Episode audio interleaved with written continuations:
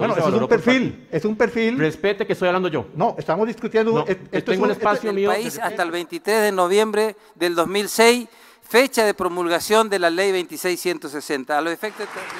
Eh, ante las palabras de algunos colegas, yo debo decir que cada uno dentro del marco del respeto, puede entregar su mensaje como Para dar comienzo a la primera sesión ordinaria de esta Cámara de Diputados.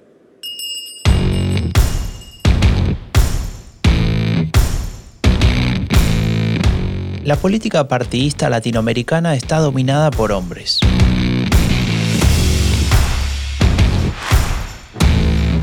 Ellos formulan las reglas del juego, distribuyen los recursos públicos y definen cómo funcionan las cosas.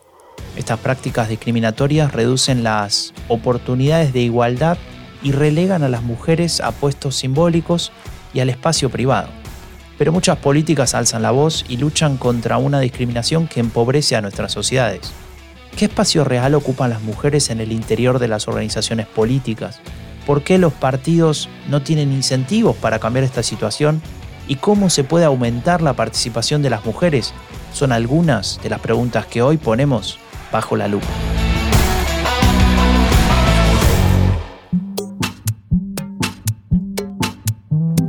A veces hay que mirar dos veces. Hay que ser cuidadoso para no perderse ningún detalle. No queremos que nada importante pase desapercibido, especialmente si se trata de lo que nos interesa. Y en este podcast ponemos todo lo que nos interesa bajo la lupa un podcast de diálogo político, un proyecto de la Fundación Konrad Adenauer. Soy Franco de Ledone.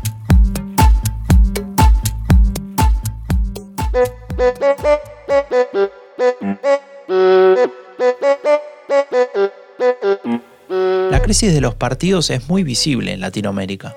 Se hace necesario profundizar en su democracia interna para que puedan recuperar credibilidad por parte de la ciudadanía en aras de ser más inclusivos y representar a la sociedad al completo, necesitan promover la participación de más mujeres en cargos directivos y su nominación como candidatas en las elecciones. En un artículo publicado en la revista Diálogo Político de la Fundación Konrad Adenauer, la politóloga Flavia Freidenberg dibuja al respecto de esta meta un panorama desolador, concluyendo que la política partidista es cosa de hombres. Les preguntamos a ellas qué opinan.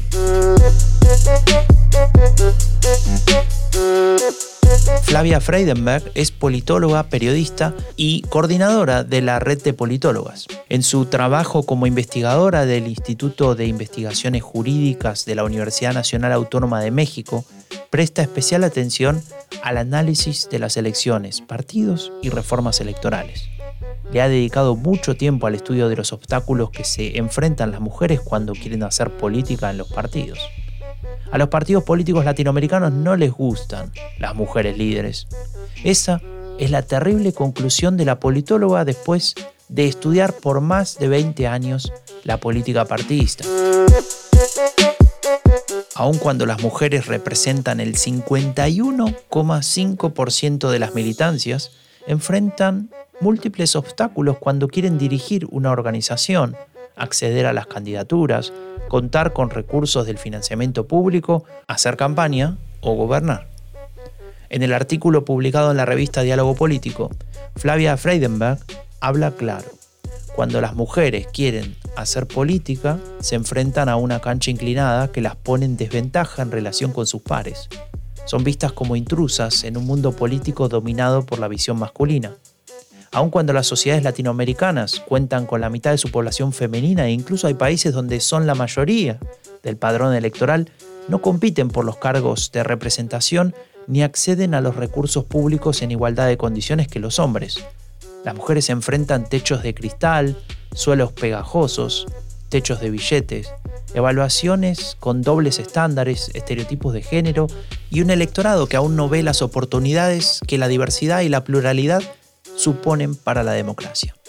Le preguntamos a Flavia Freidenberg cómo es posible que los partidos políticos no tengan incentivos para cambiar esta situación, al menos para tratar de representar a la mitad del electorado que está formado justamente por mujeres.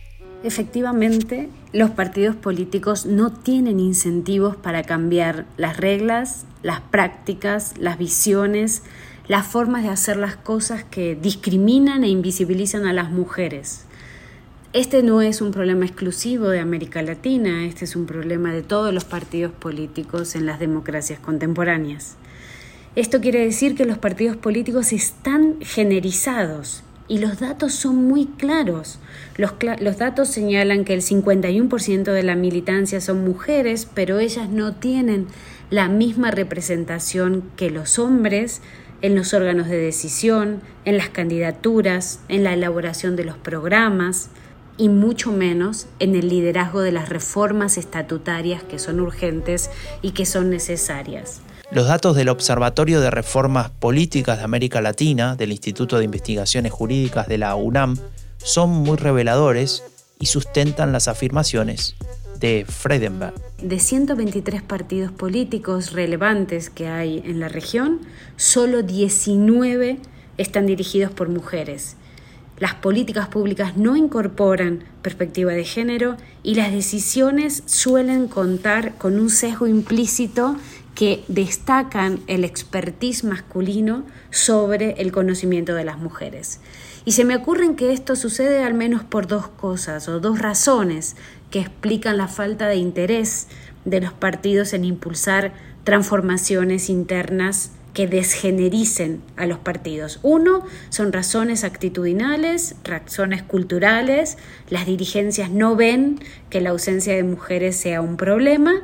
Y dos, razones estratégicas. Las dirigencias partidistas no creen que ellas puedan ganar elecciones en igualdad de condiciones que los hombres. Y esto es parte del problema. Violeta Chamorro no podía ganar elecciones. Mireira Elisa Moscoso Rodríguez no podía ganar elecciones. Michelle Bachelet, Cristina Fernández de Kirchner, Laura Chinchila Miranda y Dilma Rousseff tampoco podían ganar elecciones. La realidad contradice la opinión de los estrategas de los partidos políticos en América Latina.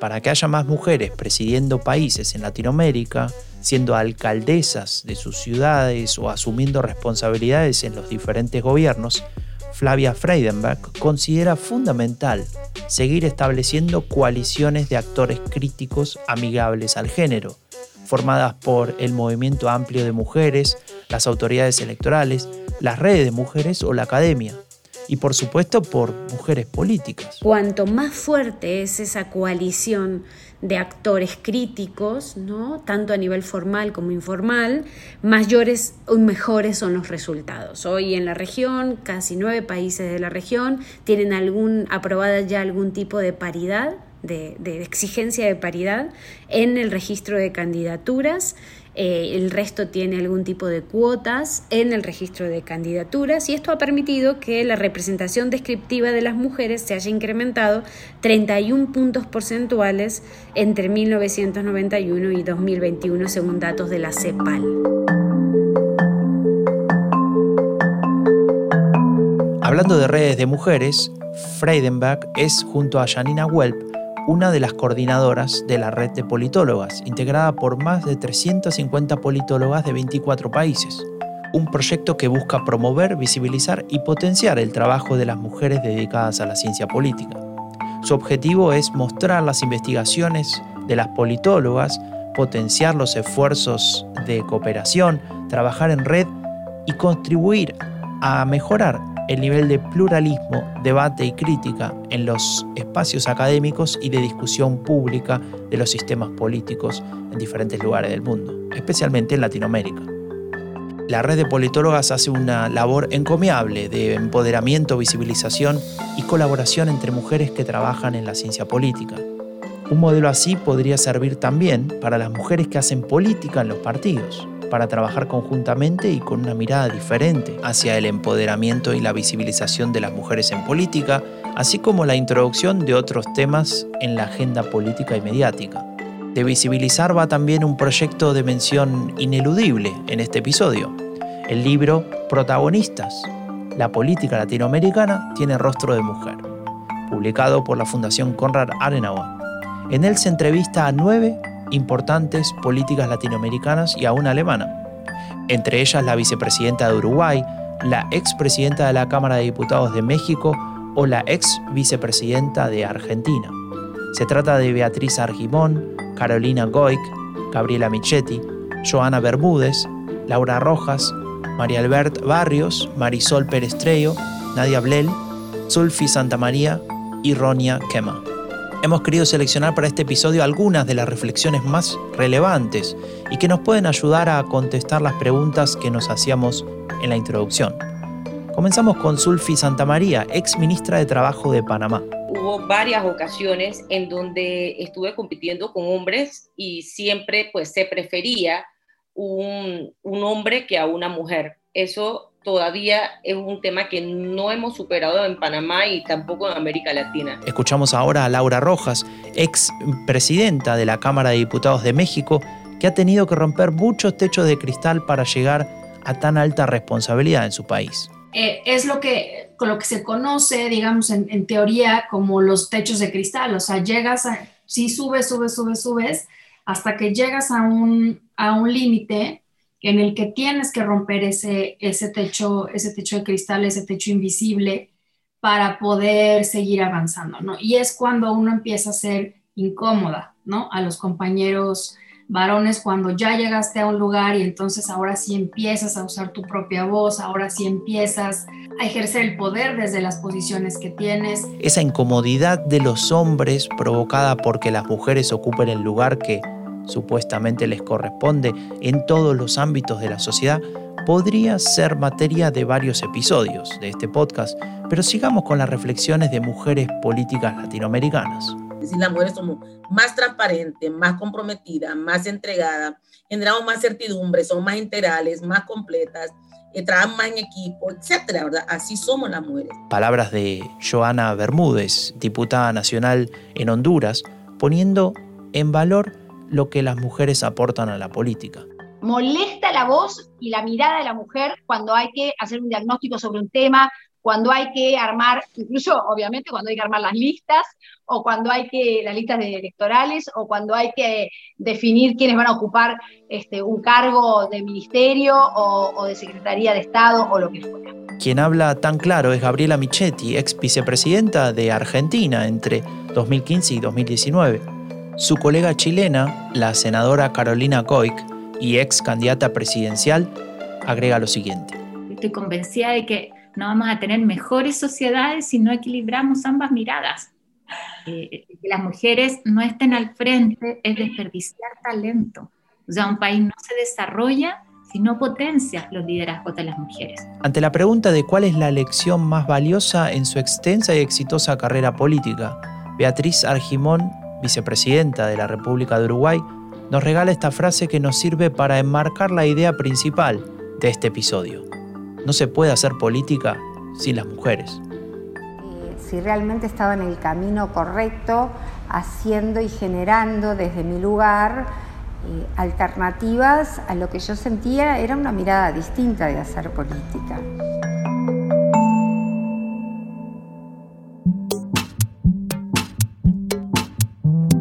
Jugar en una cancha inclinada donde la pelota siempre acaba del lado de los hombres, enfrentarse a los estereotipos, la discriminación y la violencia, tener que demostrar siempre el doble que sus compañeros en una sociedad que les exige el triple, porque conciliar la actividad política y la vida personal es una quimera. Vivimos en democracias mutiladas donde las ideas, la manera de trabajar y la voluntad de la mitad de la población se ven sometidas a la supremacía masculina. Aunque se ha avanzado en los últimos años, los partidos políticos no son para mujeres en Latinoamérica, un continente donde solo ha habido 11 presidentas. Este es un problema de legitimidad democrática y justicia social, un problema que atañe a todas las mujeres que integran la comunidad política, porque no es posible una democracia sin mujeres.